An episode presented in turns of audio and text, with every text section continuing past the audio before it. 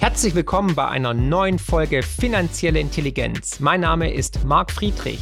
In diesem Podcast geht es wie immer um Geld, Bitcoin, Wirtschaft und Politik. Und jetzt viel Spaß.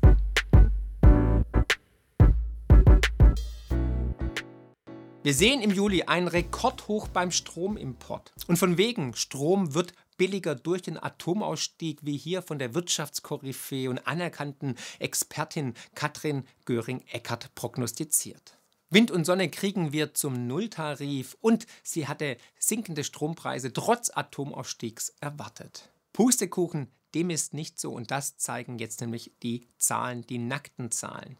Und hier, obwohl auch die EEG-Umlage weggefallen ist, trotz sinkender Abgabelast wird der Strom immer teurer. Ja, holla die Waldfee, was ist denn da los? Fakt ist, Deutschland hat sich jetzt in den ersten sieben Monaten des Jahres vom drittgrößten Stromexporteur Europas zum größten Importeur entwickelt oder ja, abgestiegen eigentlich. Und innerhalb von wenigen Monaten rutscht Deutschland immer weiter rapide ab, auch in der Wirtschaftsleistung.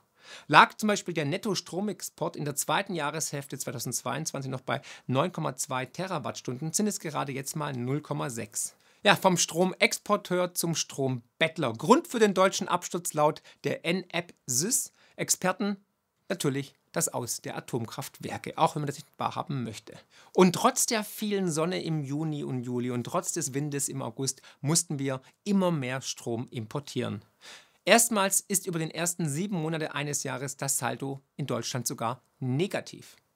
Ich hoffe, den Protagonisten dämmert allmählich, dass der eingeschlagene Weg ein falscher ist und die Abschaltung der AKWs ein historischer Fehler war. Die Zahlen bestätigen dies ganz klar. Man kann jetzt schon zusammenfassen, die Energiewende ist ein Fiasko und das hier vielleicht das Sinnbild deutscher Energiepolitik, ein umkippendes Windrad in Norddeutschland. Am 15. April 2023 wurde der Ausstieg aus der Kernenergie abgeschlossen. Zuletzt im Jahr 2022 leisteten die AKWs noch einen Beitrag von 34,7 Terawattstunden zur Stromversorgung. Und der Anteil lag damit bei 6% in Deutschland. Auf dem Hoch hatten wir sogar 29,2% Anteil am Strommix, nämlich 2001. Und es ist sicherlich kein Zufall, dass pünktlich mit dem Abschalten der letzten drei AKWs Deutschland mutiert ist vom Nettoexporteur zum Importeur. Mit den alten Kapazitäten aus der Kernenergie und den Erneuerbaren wäre Deutschland nicht nur weiter Nettoexporteur, sondern hätte wahrscheinlich sogar komplett auf die Verstromung von Kohle verzichten müssen.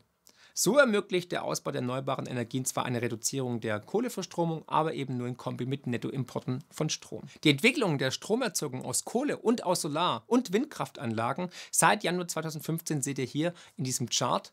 Man hätte also Kapazitäten um mit Kohlestrom den Strombedarf für Deutschland selbst zu decken. Tut das aber wahrscheinlich nicht, weil Stromimporte billiger sind und diese Importe nicht zur CO2-Bilanz Deutschlands hinzugerechnet werden. Also wieder ein Taschenspielertrick, da die eben hier nicht im Land erzeugt werden. Allerdings ist dies auch der Beleg dafür, dass deutscher Strom nur bedingt preislich konkurrenzfähig ist und die Frage bleibt, wer investiert künftig in notwendige Grundlastkraftwerke, die in Teilen nur vorgehalten werden dürfen. Das Vorhalten der Kapazitäten kostet nämlich Geld und mit einem immer höheren Anteil erneuerbaren Flatterstrom steigt auch der Aufwand und damit die Zusatzkosten, die bei den Netzbetreibern entstehen, um die Netze auch zu stabilisieren. Zusätzlich mit steigenden CO2-Steuern lässt sich erahnen, wie künftig die Preise aussehen könnten. Wie dem auch sei, Fakt ist, all das spiegelt sich gerade mit den höchsten Stromkosten auf der Welt. Und nicht nur ist die Energiewende in Deutschland am Flattern und am Scheitern, sondern auch bei den deutschen Unternehmen wie zum Beispiel bei Siemens Energy.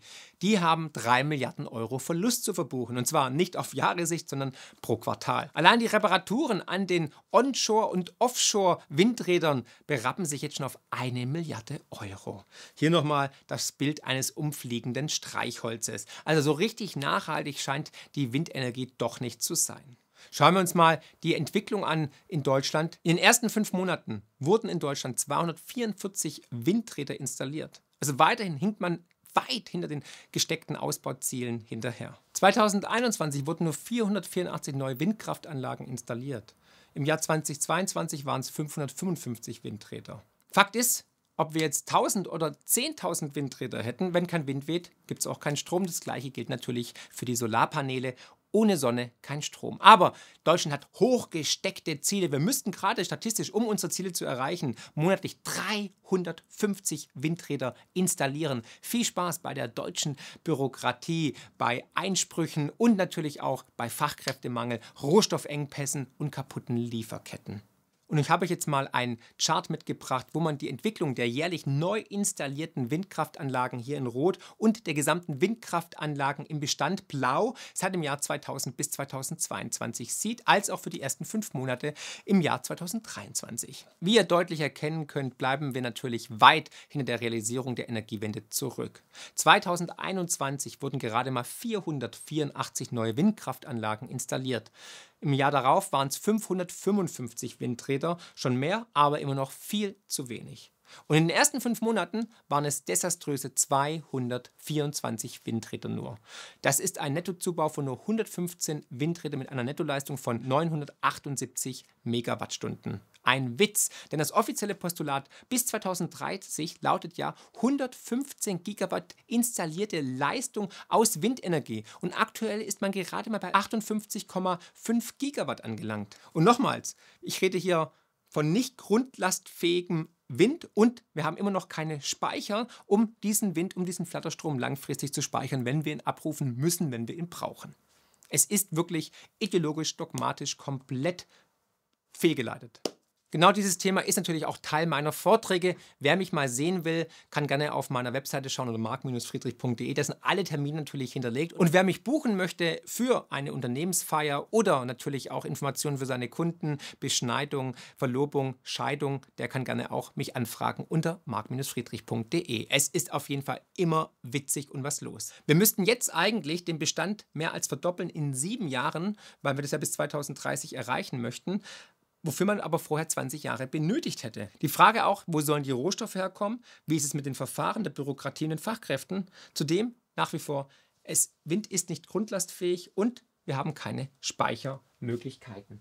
Ich weiß nicht, wie es euch geht, aber oftmals, wenn der Wind dann richtig weht, dann sehe ich aber die Windräder, die stillstehen, wo ich dann denke, hm, hat man vergessen, die einzuschalten oder was ist los? Ja, das fragst du dich vielleicht auch öfters und ich kann euch sagen, woran das liegt. Das Problem ist natürlich, wenn der Wind dann kräftig bläst, dann hat man ein Problem bei den Speicherkapazitäten, weil die gibt es de facto nicht und auch bei den Transportmöglichkeiten. Dann werden die Windräder einfach abgeschaltet, weil sonst das Netz überlastet wird.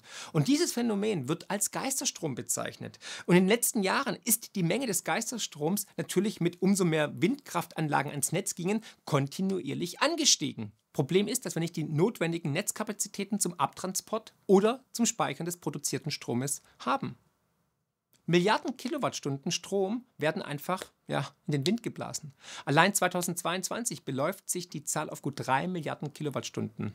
Und das produziert Kosten, die nach Angaben der Bundesnetzagentur schon im Jahr zuvor bei mehr als 800 Millionen Euro gelegen haben. Und der Strom hätte auch viel bewegen lassen können. Mit dem Strom hätten wir 6 Millionen E-Autos ein Vierteljahr lang fahren lassen können. 2019 waren die Kosten für den Geisterstrom, die wir praktisch anderen Ländern zahlen mussten, damit sie unseren überschüssigen Strom aus Wind oder auch Sonne abgenommen haben, waren die bei 364 Millionen Euro. Bis 2021, weil wir halt steigende Kapazitäten hatten, immer mehr Windräder gebaut haben, sind die Kosten angestiegen auf 800 Millionen Euro, die wir alle indirekt natürlich mit unserer Stromrechnung bezahlen. Weil RWE und Co., die müssen dann tschechische Anbieter, österreichische Anbieter dafür bezahlen, dass sie den überschüssigen Strom abnehmen. Ist das nicht pure Idiotie? Man kann es nicht fassen. Statt Milliarden in die Forschung zu investieren, um Speicherkapazitäten zu finden, haut man das Geld raus in hunderten Millionen Schritten Richtung Österreich, Frankreich oder Tschechien. Finanzielle Intelligenz könnt ihr übrigens auch lesen und zwar in Buchform mit meinem neuesten Bestseller Die größte Chance aller Zeiten und natürlich unserem kostenlosen Newsletter mit spannenden Analysen und Prognosen zu Bitcoin, Gold und den Finanzmärkten. Einfach abonnieren unter friedrich-partner.de. Ja, und um Klimaschutz kann es auch nicht wirklich gehen, weil wir immer mehr CO2 emittieren.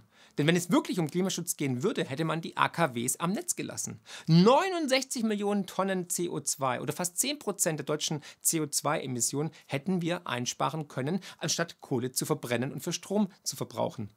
Das bestätigt sogar der Westdeutsche Rundfunk, der WDR und das Magazin Quarks. Und so was führt die chaotische Energiewende zu steigenden Strompreisen und damit weniger Wettbewerbsfähigkeit deutscher Unternehmen, zu rekordhohen Preisen für die Bürger und natürlich zu Deindustrialisierung und Abwanderung. Ob es jetzt Lanxess ist, die sagen, Achtung, hier, wir laufen hier Gefahr der Deindustrialisierung oder Wolfgang Reitzle, ehemaliger Chef der Linde AG. Aber wir sind auch Pleiten wie Weck und Römertopf oder auch Allgeier. Ja, und Deutschland steigt ab. Deutschland stürzt ab. Dazu habe ich vor kurzem auch ein Video gemacht. Das müsst ihr unbedingt anschauen. Das sind alle Daten nochmal ganz genau erklärt und aufgegliedert und auch Lösungen aufgezeigt. Aber Fakt ist, wir sehen einen spektakulären Absturz. Im Ranking der wettbewerbsfähigsten Volkswirtschaften sind wir auf Platz 22 abgestürzt. Der IWF sagt, dass wir das einzige Land der G20-Länder sind, die jetzt schrumpfen. Selbst Russland wächst noch, obwohl die mit Sanktionen überzogen sind. Die ausländische Presse betitelt Deutschland schon wieder als den kranken Mann Europas oder gar der Welt. Immer mehr Unternehmen kehren dem Land den Rücken. Entweder werden Produktionsstandorte verlegt oder Unternehmen wandern gleich ganz aus. Deutschland wird als Wirtschaftsstandort immer unattraktiver. Hohe Strompreise, hohe Bürokratie, Planungsunsicherheit und mangelnde Fachkräfte lassen die Investitionen immer weiter schrumpfen. Parallel sehen wir Gewinneinbrüche bei BASF und ein Rekordhoch bei Unternehmensinsolvenzen. Sinkende Wettbewerbsfähigkeit, schrumpfende Produktivität, immer weniger Investitionen in den Standort Deutschland, was natürlich zu steigenden Arbeitslosenzahlen und sinkenden Steuereinnahmen führen wird und insgesamt für uns alle zu einem Wohlstandsverlust. Es ist also eine fatale Abwärtsspirale mit gigantischen Kollateralschäden für uns Sozial- und Rentensystem, aber auch für uns als Gesellschaft. Am meisten leiden vor allem die energieintensiven Branchen wie Chemie, Metall, Automobil und Glas. Zeitlich versetzt dann aber auch alle anderen, da es sich wie ein Dominoeffekt auf alle anderen ausbreitet. Und hier sehen wir den Chart des Niedergangs der energieintensiven Industrie in Deutschland. Wir kommen immer mit hehren Zielen, aber wir sehen, wie groß die Schieflage in Deutschland ist. Egal, ob es die Energiewende war, die Wärmewende oder die Verkehrswende, die Transformation oder eben die grüne Transformation. All das gipfelt jetzt in Stillstand und Schrumpfung. Und uns muss klar sein, wenn wir kein Geld mehr haben, können wir auch nicht mehr den Klimaschutz vorantreiben oder CO2-Emissionen reduzieren. Im Juni ist das produzierende Gewerbe um 1,5 Prozent zum Vormonat geschrumpft. Die fünf Industriebranchen mit dem stärksten Energieverbrauch benötigten 2020 zusammen 76 Prozent des gesamten industriellen Energieverbrauchs. Und jetzt kommt Robert Habeck raus, unser Wirtschaftsminister, und frohlockt, hey, große internationale Unternehmen mit Zukunftstechnologien der Chipindustrie siedeln sich in Deutschland an. Schön wäre es, wenn es wahr wäre, denn ohne eine Karotte namens Steuergeschenke wären weder Intel noch TSMC jemals nach Deutschland gekommen. Natürlich wurden hier Milliarden verpulvert an unseren Steuergeldern. Denn nur noch mit Steuergeschenken können Unternehmen nach Deutschland gelockt werden. TSMC hat 5 Milliarden Euro bekommen. Das sind pro Arbeitsplatz, der entstehen wird, 2,5 Millionen Euro. Holla die Waldfee. Und bei Intel waren es 10 Milliarden, aber da war es pro Arbeitsplatz nur eine Milliarde Euro. Also, es geht immer mehr, wenn man nur will. Und das wird dann als Erfolg verbucht. Wirklich nachhaltig ist diese Subventionspolitik natürlich nicht. Im Übrigen es gab ein, zwei Nachrichten aus China, die nicht ganz ins deutsche Narrativ passen, deswegen wahrscheinlich auch wenig Anklang in den deutschen Medien gefunden haben. Denn Xi hat ganz klar gesagt, dass man die nächsten Jahre noch an den fossilen Energieträgern festhalten wird. China hat wiederholt erklärt, dass es nicht die Absicht hat, dem westlichen Streben nach Netto-Null-Emissionen zu folgen. Selbst wenn die Vereinigten Staaten alle fossilen Brennstoffe beseitigen würden, würde dies nur eine Differenz von zwei Zehntel Grad Celsius im Jahr 2100 ausmachen, so der Chefstatistiker der Heritage Foundation Kevin Darren Kanada. Da, Xi hat ausdrücklich mehrfach wiederholt, dass sein Land die Emissionen nicht reduzieren wird, bis Energie aus erneuerbaren Quellen diejenige aus Kohlekraftwerken ersetzen werden. Und das ist ein klares Statement. Aus dem Grund werden ja gerade pro Woche zwei Kohlekraftwerke in China für den Energiehunger ans Netz gelassen. Und noch was zur Beruhigung, die Welt wird nicht untergehen. Der neue Oberklimachef des IPCCs hat nämlich gesagt, ja, es ist kein Grund mehr für Panik und wenn 1,5 Grad erreicht werden, wird die Welt nicht untergehen. Auf einmal ganz andere Töne, aber wahrscheinlich viel realistischere. Was denkst du darüber? Glaubst du, dass wenn wir die 1,5 Prozent brechen, dass dann die Welt untergehen wird? Ich denke Nein. Und ich habe euch drei weitere Beispiele mitgebracht, wo Experten falsch lagen mit dem drohenden Weltuntergang. So zum Beispiel dieser junge, sympathische Herr Thomas Robert Malthus, der vor über 200 Jahren prognostiziert hat, dass es nicht genügend Lebensmittel auf der Erde gibt, um die steigende Bevölkerung zu ernähren und dass wir deswegen eine Depopulation erleben werden. Dann hier die Bibel aus den 70er Jahren für viele Naturschützer als auch Grüne, nämlich die Grenzen des Wachstums vom Club of Rome. Dieses Buch ist nur so gespickt mit sozusagen verfehlten Prognosen. Und dann ganz berühmt natürlich auch dieses Coverbild. Es gibt noch viele weitere, aber ich möchte dieses herausnehmen, weil ich es tatsächlich als Kind gesehen habe aus dem Spiegel. Und zwar der deutsche Wald stirbt. Der Wald stirbt. Ne? Saurer Regen, Braunkohle aus der DDR und so weiter. Und alle waren komplett in Panik verfallen. Bis zum Jahr 2000 sollte kein einziger Wald mehr oder Baum in Deutschland mehr stehen. Und dieser Oscar-prämierte prämierte Film, der mit der goldenen Statue aus Hollywood geadelt wurde, basiert auf Lügen. Ja, du hörst richtig. Auch ich war damals im Kino und war total begeistert und dachte, um Gottes Willen, ich muss Wasser sparen und mehr laufen und Fahrrad fahren als Auto fahren, weil sonst geht die Welt unter. Aber vor Gericht sogar bewiesen, sieben Aussagen sind in diesem Film glatte Lügen, sind unwahr und müssen als solche auch deklariert werden. Übrigens habe ich zu dem Thema Klimawandel und Energiewandel auch eine eigene Serie gestartet. Unbedingt mal anschauen, wo ich versuche, beide Seiten zu beleuchten, sowohl die Verfechter des strikten Klimakurses als auch die Kritiker, weil nur so kann man sich ein Bild machen und seine eigene Meinung bilden, wenn man beide Seiten anhört und schaut einfach, wer hat die besseren Argumente. Was sind die Lösungen? Die Lösung ist natürlich erstens, wir müssen die ideologisch-dogmatisch verblendete Energiewende sofort stoppen, um damit auch die Unsicherheit für die Unternehmen, für die Bürger zu nehmen. Wir müssen die Atomkraftwerke reaktivieren. Und auch wenn Olaf Schulz sagt, es geht nicht, muss man ihm leider sagen, hm, weiß er es nicht besser oder er hat es vergessen, ne? wissen wir ja, oder er lügt schlichtweg. Wenn wir jetzt sagen würden, wir wollen ein neues Atomkraftwerk bauen,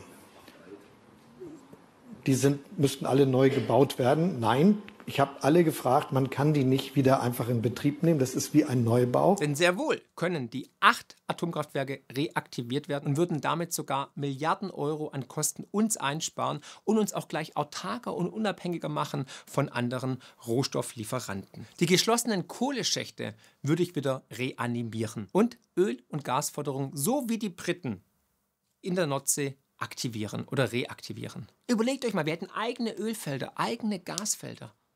Wäre gigantisch.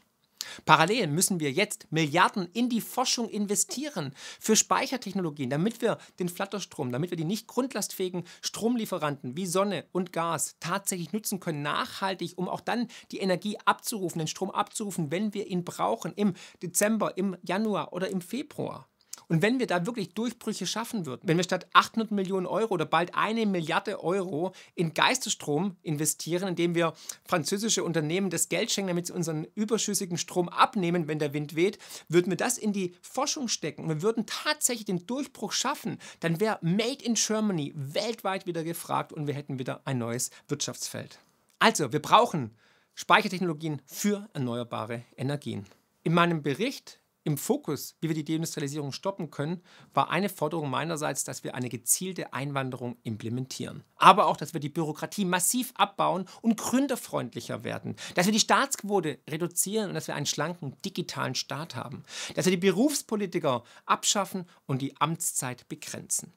Wir sollten Steuern senken, sowohl für Unternehmen als auch für Privatpersonen. Und der Erwerb einer eigenen Immobilie, der erst, die erste eigengenutzte Immobilie, sollte komplett steuerfrei sein, ohne Grunderwerbsteuer. Und parallel, um die Demografie wieder zu stärken, müssen wir das Kinderbekommen belohnen. Das heißt, Mütter müssen genauso viele Rentenpunkte sammeln wie jemand, der arbeiten geht in einer Ehe. Und jedes Kind sollte eigentlich zu einer Reduktion der Steuerlast führen. Nur so können wir als Land überleben, wenn wir wieder ja, viele Kinder haben, weil Kinder sind unsere Zukunft. Und aus dem Grund beende ich jetzt dieses Video, damit du ausschaltest und mit deinem Partner oder deiner Partnerin in die Kiste hüpfst, um die Demografiekrise zu lösen. Ich bleibe dran und schaue ein bisschen zu. Nein, Spaß beiseite. Ihr schickt mir die Kommentare, schreibt mal rein, ob ihr es gleich gemacht habt ne?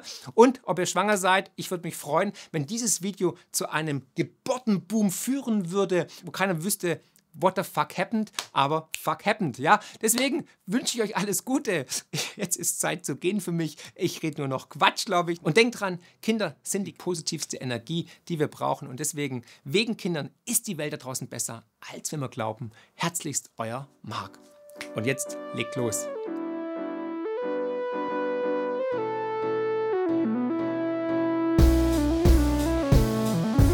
Wow, was für ein Podcast. Ich hoffe, die Folge hat euch genauso gut gefallen wie mir.